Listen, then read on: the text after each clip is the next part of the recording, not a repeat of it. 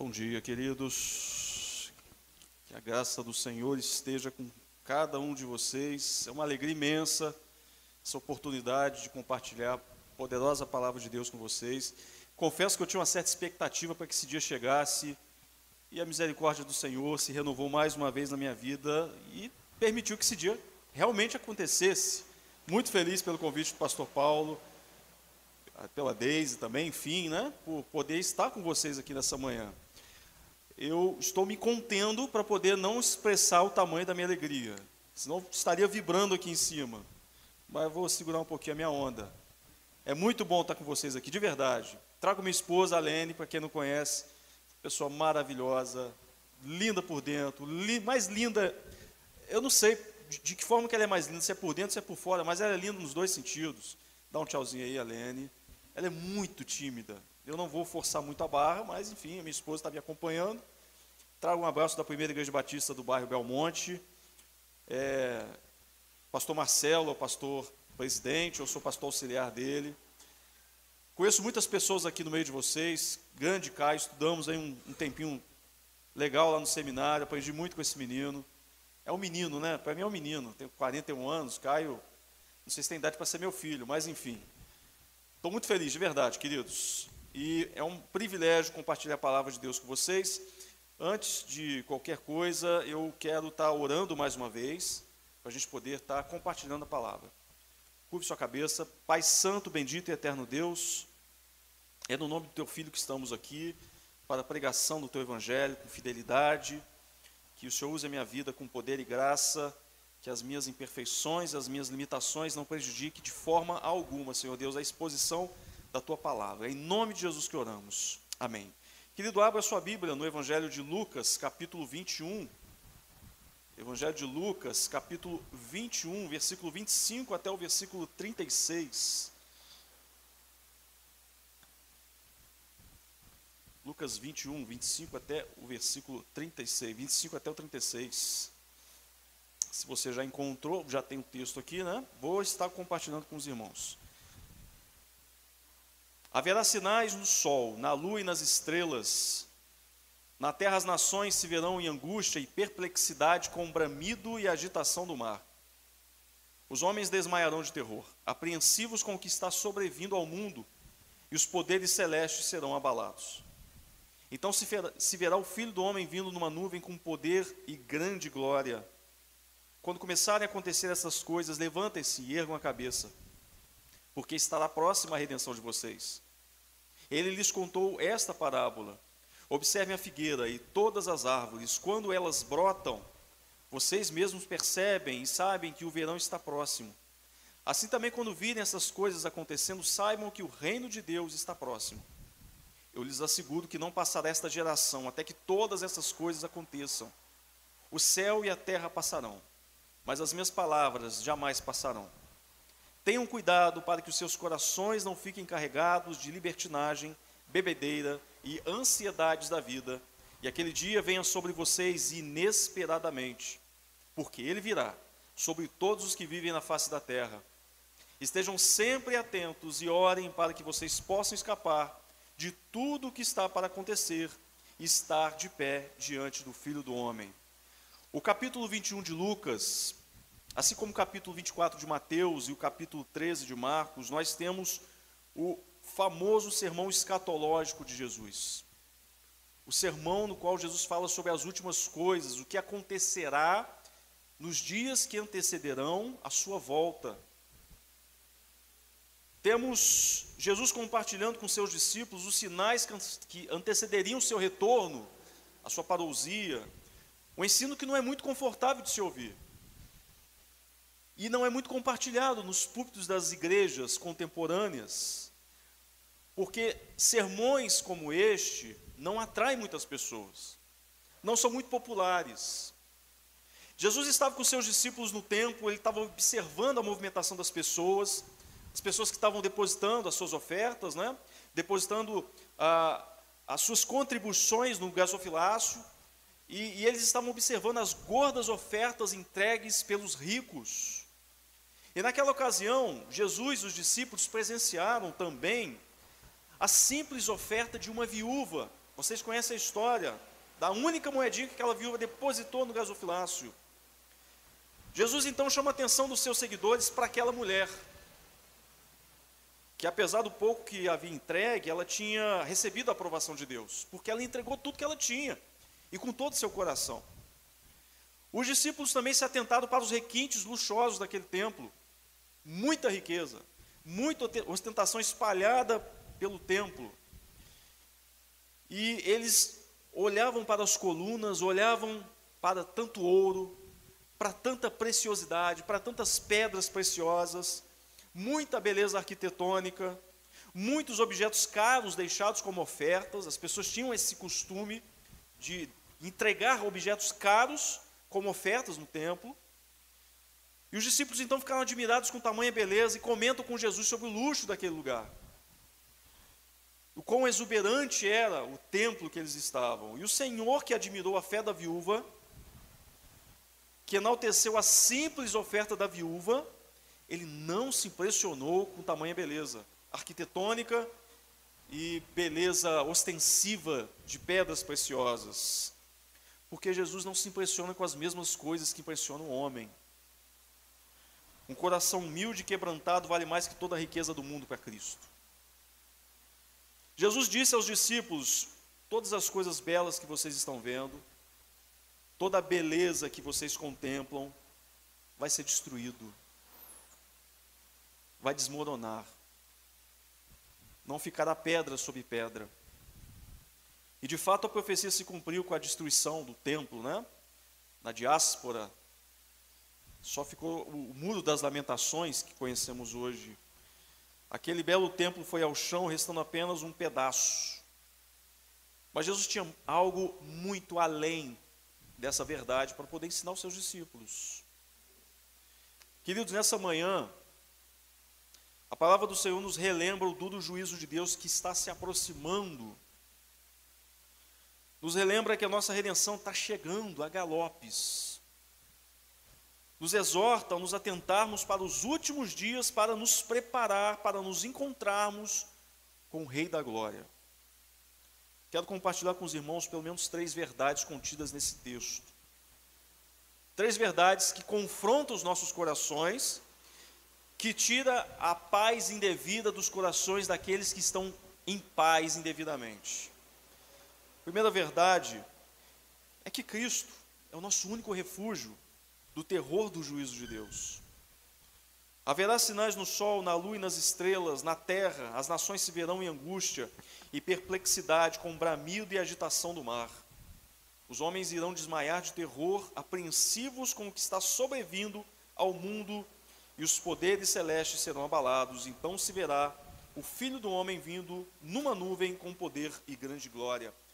Meus irmãos, a humanidade ela já passou por inúmeros eventos aterrorizantes Estamos chegando ao final de mais um, que é uma pandemia. Já enfrentamos né, tsunamis, a guerras mundiais, há rumores de uma terceira guerra mundial, não sabemos.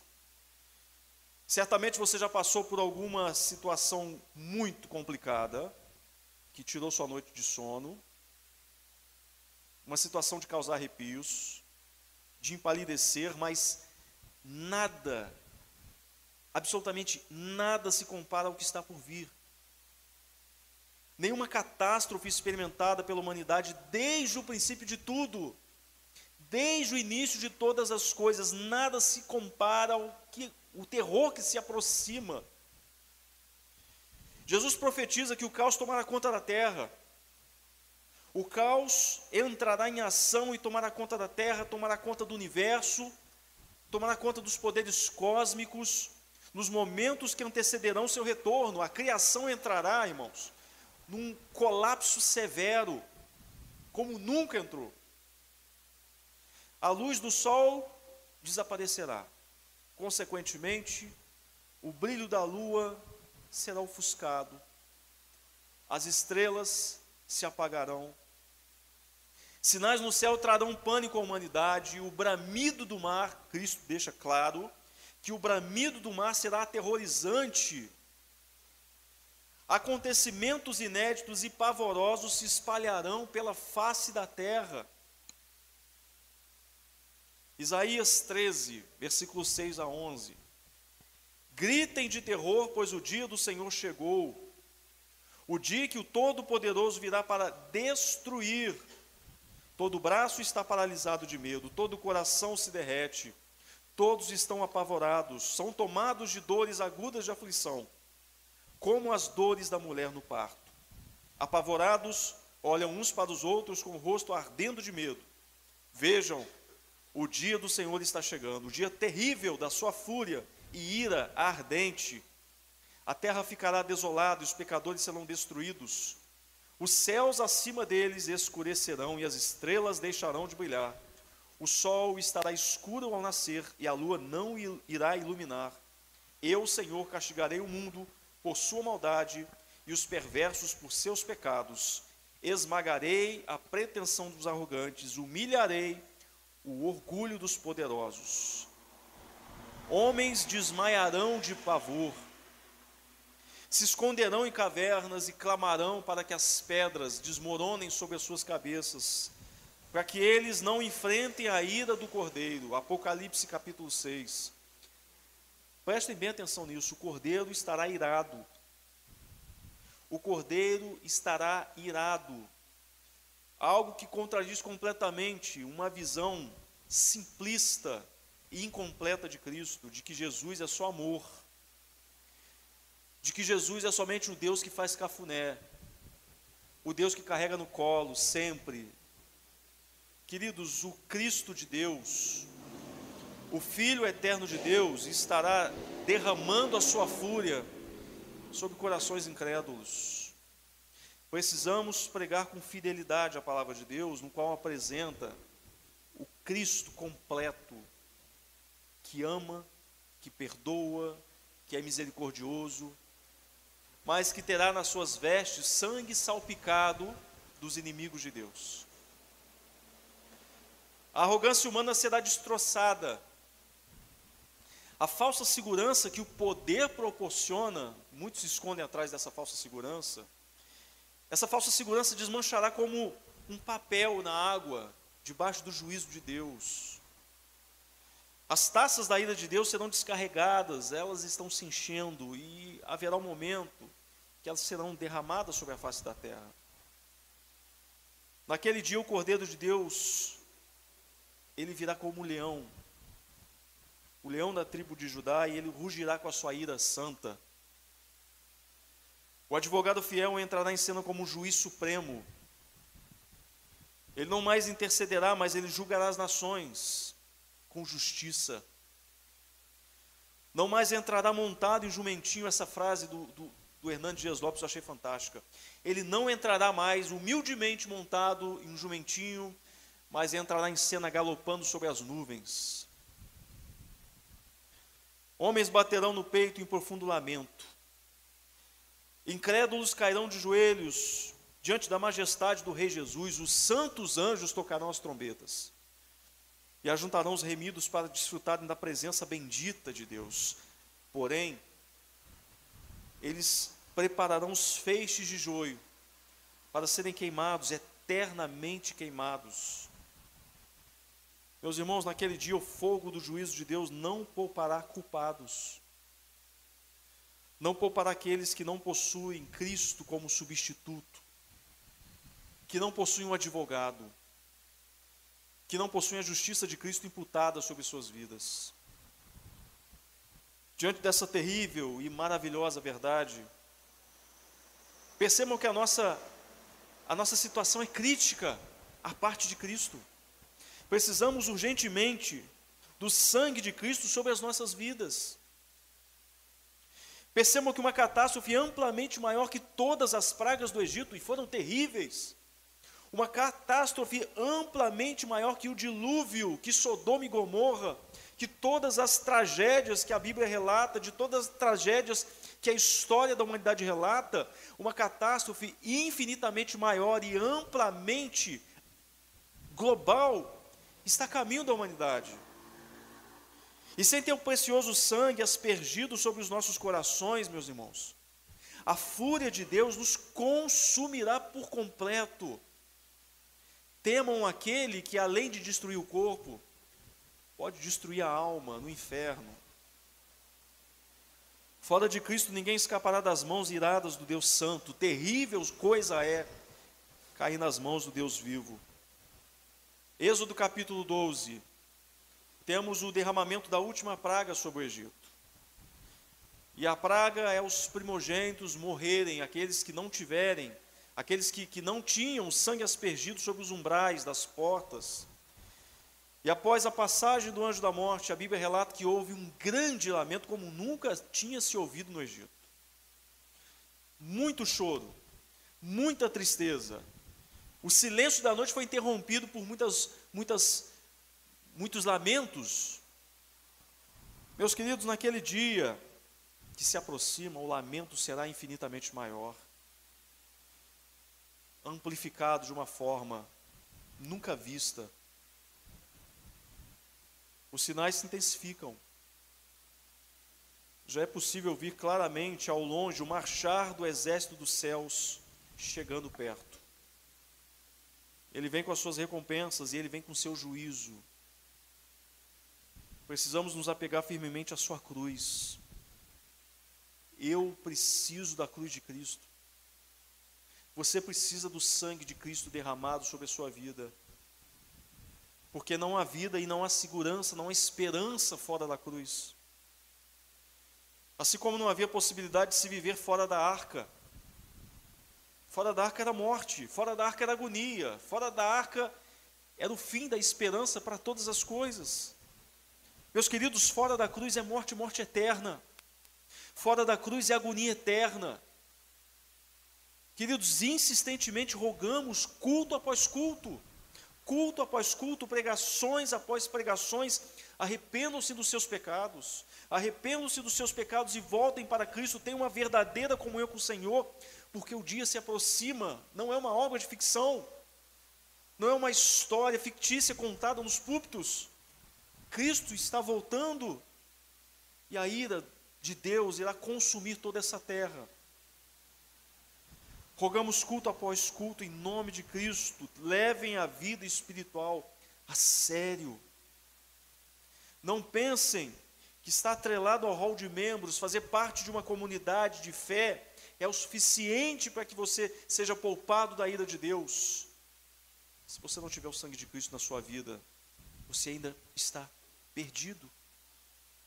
Você está terrivelmente perdido. Jesus fala de dois grupos de pessoas: aquelas que irão se desesperar diante da catástrofe cósmica, pois rejeitaram tão grande salvação. Mas Jesus também fala daqueles que devem comemorar quando tudo isso acontecer, pois, pois entregaram seus corações, pois foram alcançados pela bendita graça de Deus.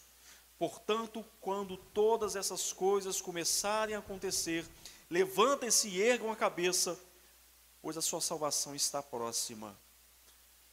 É como um, um homem no cativeiro, algemado, um lugar escuro, faminto, sofrendo ameaças constantes, e ele consegue ouvir ao longe a sirene da polícia se aproximando, e ele sabe que o seu resgate está chegando, e a sua liberdade logo estará acontecendo. Queridos, cada, cada catástrofe que vemos na televisão, nos jornais, cada tragédia que se aproxima de cada um de nós, considere como uma sirene se aproximando e o resgate em breve acontecerá. Se teu coração repousa em Cristo, o cativeiro será destruído e o Senhor da nossa redenção nos salvará. Se Cristo é de fato o teu refúgio, não se desespere com o caos que se aproxima. Ele é a rocha eterna. Ele é o Deus estável. Ele é competente para nos manter firmes e seguros nas Suas mãos gloriosas. Alegre-se, a nossa completa redenção está mais perto do que nunca. Está mais próxima do que você possa imaginar. Mas se teu coração ainda bate longe do Senhor, se você ainda vive uma, uma fé vazia, uma fé, uma fé superficial, arrependa-se dos seus pecados, o quanto antes. E deposite sua fé no único Salvador, Cristo está a caminho, meus irmãos. E ele já recebeu toda a ira sobre si que estava destinada a pecadores arrependidos. Portanto, descanse seu coração e aguarde só mais um pouquinho. Só mais um pouquinho. Ele nos preservará em segurança. Meu irmão, naquele grande dia, muitas lágrimas molharão a terra. Lágrimas de desespero, lágrimas de alegria, mas certamente muitas lágrimas serão derramadas na terra. Que as suas lágrimas sejam de alívio e de glorificar o nome do Senhor. Segunda verdade que vemos aqui no texto. Não permita que as demandas da vida ofusquem a aproximação do dia do Senhor. Talvez você já tenha de fato depositado sua fé em Cristo, mas as demandas da vida têm tirado um pouquinho seus olhos da eternidade. Ele lhes contou essa parábola: observem a figueira e todas as árvores. É quando elas brotam, vocês mesmos percebem, sabem que o verão está próximo. Assim também, quando virem essas coisas acontecendo, saibam que o reino de Deus está próximo.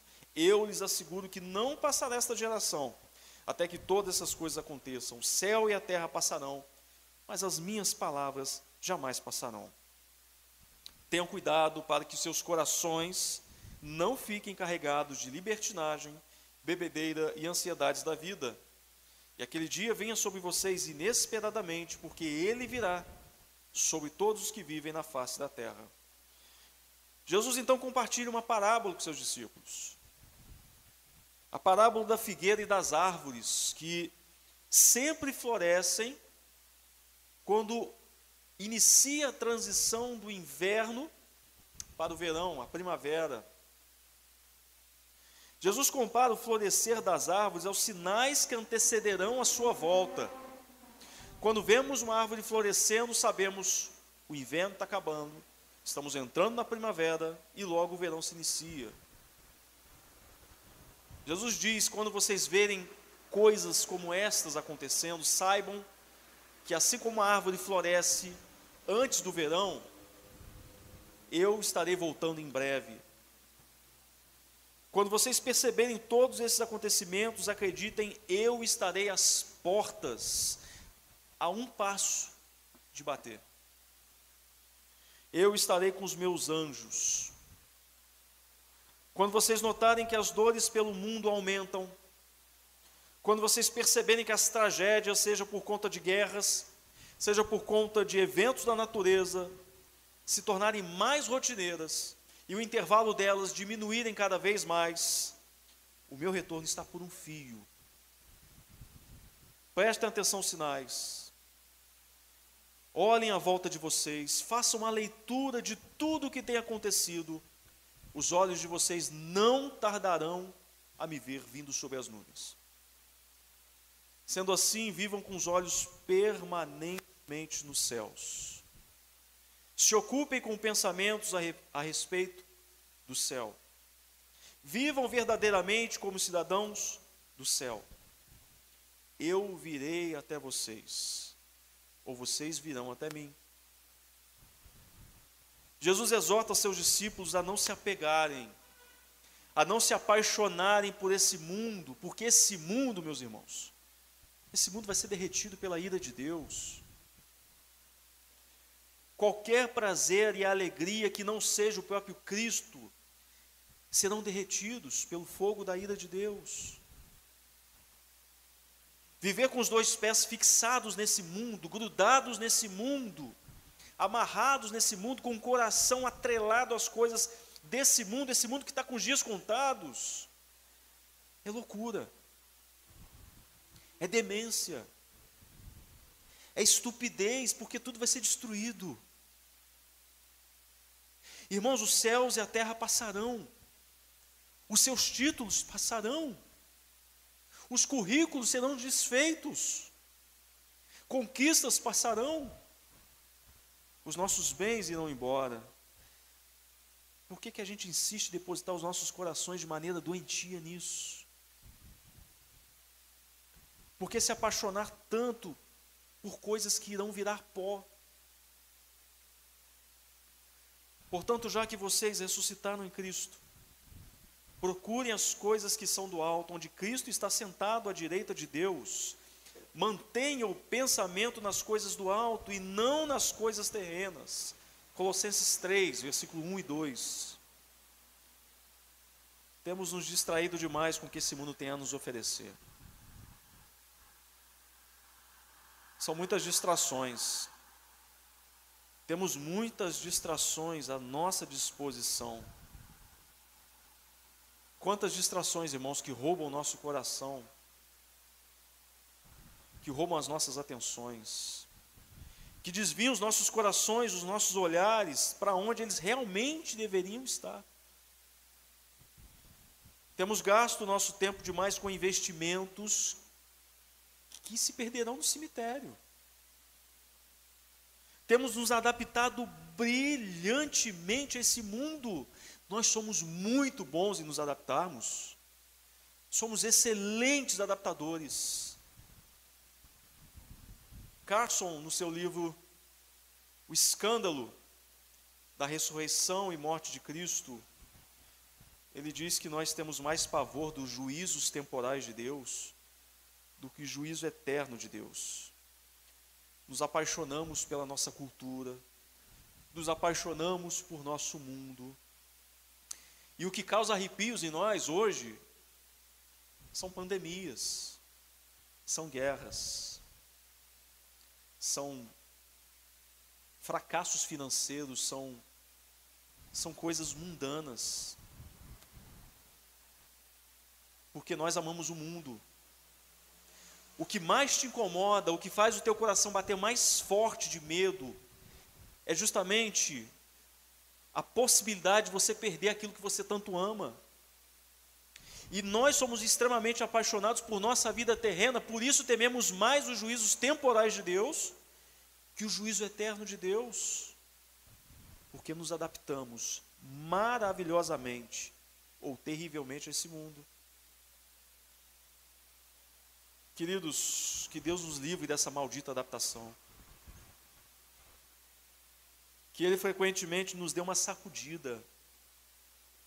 E eu rogo ao Senhor para que Deus não permita que a Igreja Batista Redentor se adapte a esse mundo.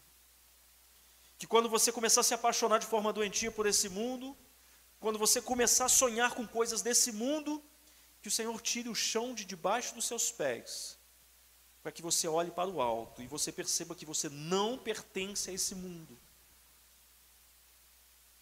Os prazeres, as conquistas daqui do mundo são fugazes, são insuficientes, têm data de validade muito curta, ficarão depositados na sua sepultura. Como foi nos dias de Noé, assim também será na vinda do filho do homem. Pois nos dias anteriores ao dilúvio o povo vivia comendo e bebendo, casando-se e dando-se em casamento, até o dia em que Noé entrou na arca. E eles nada perceberam, até que veio o dilúvio e os levou a todos. Assim acontecerá na vinda do Filho do Homem. Meu querido, Cristo poderá voltar a qualquer momento. Estamos sendo devidamente avisados, seja através dos sinais, seja através dos sermões pregados, que investamos menos para essa vida, que transpiremos menos pelo pão que perece, que ajuntemos tesouros no céu, que caminhemos, que vivemos como se Cristo de fato fosse voltar hoje, porque não sabemos o dia que seremos convocados para estar na Sua presença. Terceira e última verdade que eu quero compartilhar com os irmãos sendo a volta de Cristo iminente, que tipo de vida devemos ter? Estejam sempre atentos e orem para que vocês possam escapar de tudo o que está para acontecer e estar de pé diante do Filho do Homem. Queridos, na teologia nós chamamos o fim de todas as coisas e o retorno cósmico de Cristo, o retorno visível de Cristo nos ares e, e onde todo olho no mundo verá, nós chamamos na teologia de escatologia cósmica.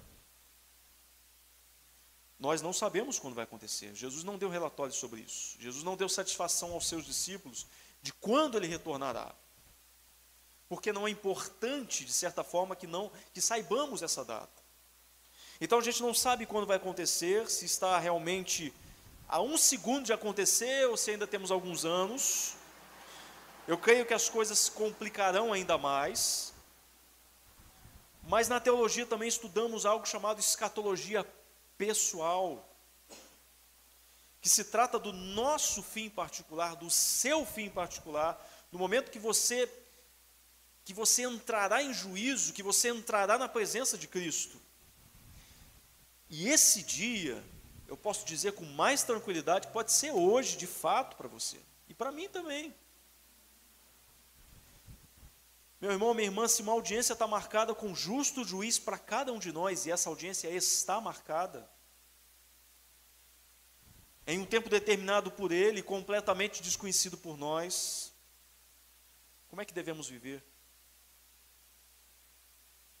Com que trajes devemos estar quando o nosso nome for chamado, o nosso nome for chamado a comparecer diante do tribunal do Rei da Glória?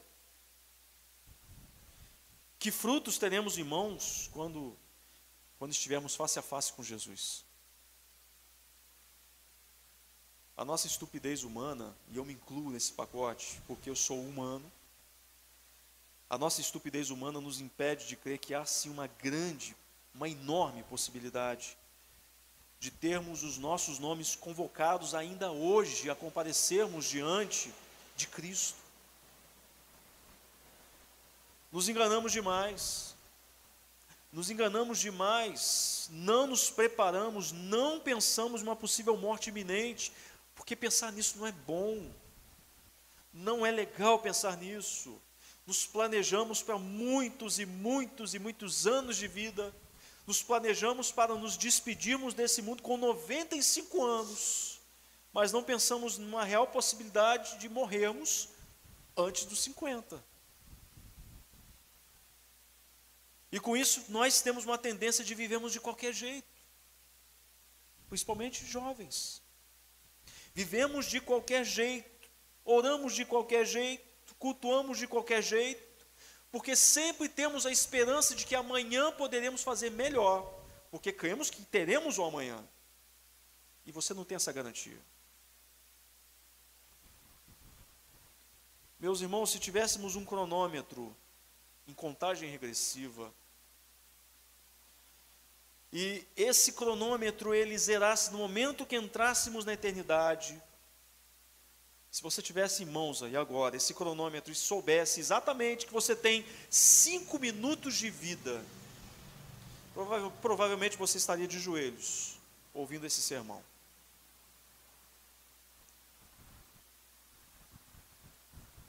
Você oraria com mais fervor. Você amaria o teu cônjuge com mais ternura serviríamos com todo afinco, amaríamos mais o outro, seríamos melhores maridos e esposas, porque não desejaríamos entrar na presença do Senhor de qualquer jeito. Só que a gente não tem esse cronômetro. Você não faz a ideia de quando zerará o teu cronômetro.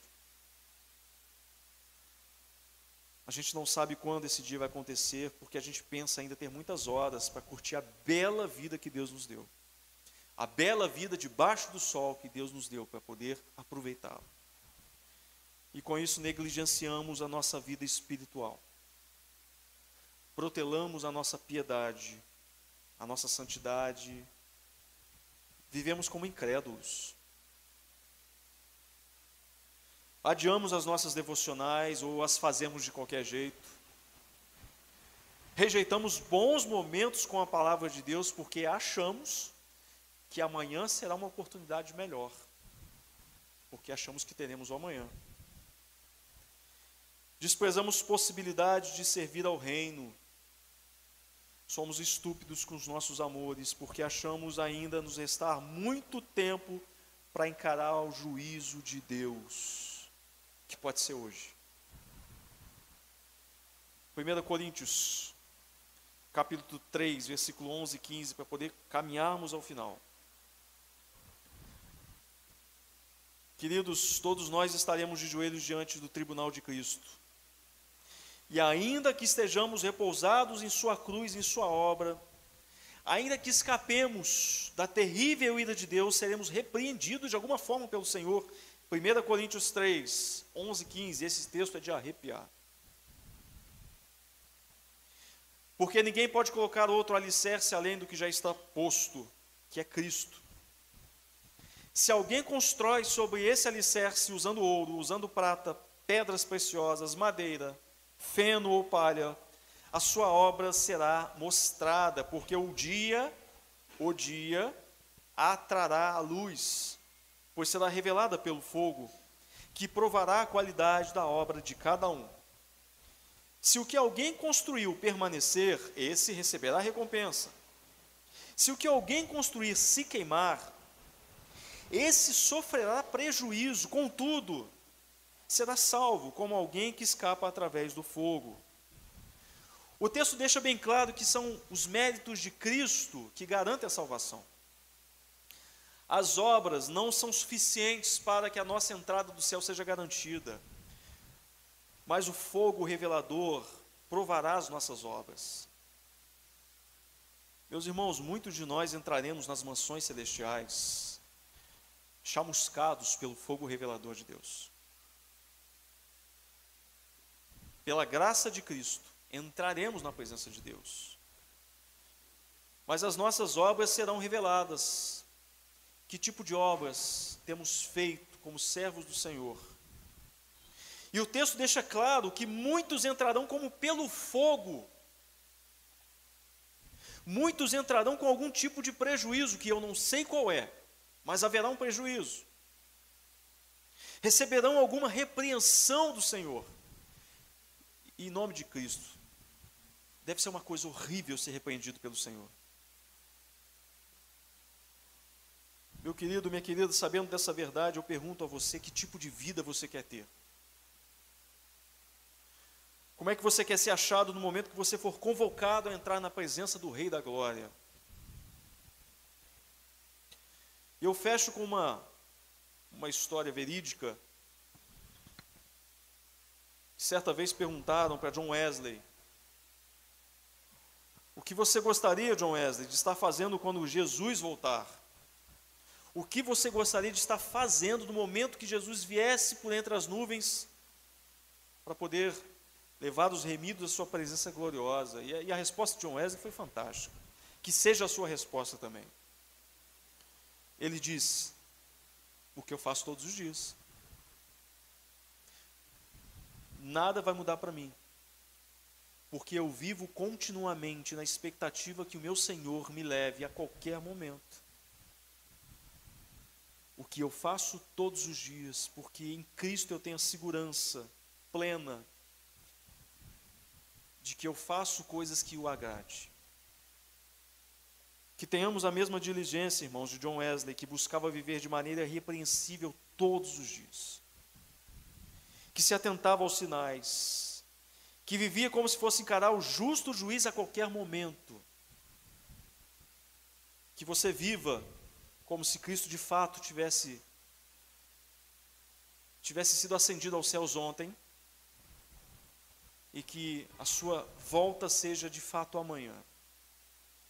E que você está neste dia, neste dia de hoje, como o dia do intervalo entre a ida de Cristo ao céu e o retorno do Senhor à terra. Que Deus tenha misericórdia de nossos corações. Que possamos viver verdadeiramente como filhos de Deus nesse mundo tenebroso.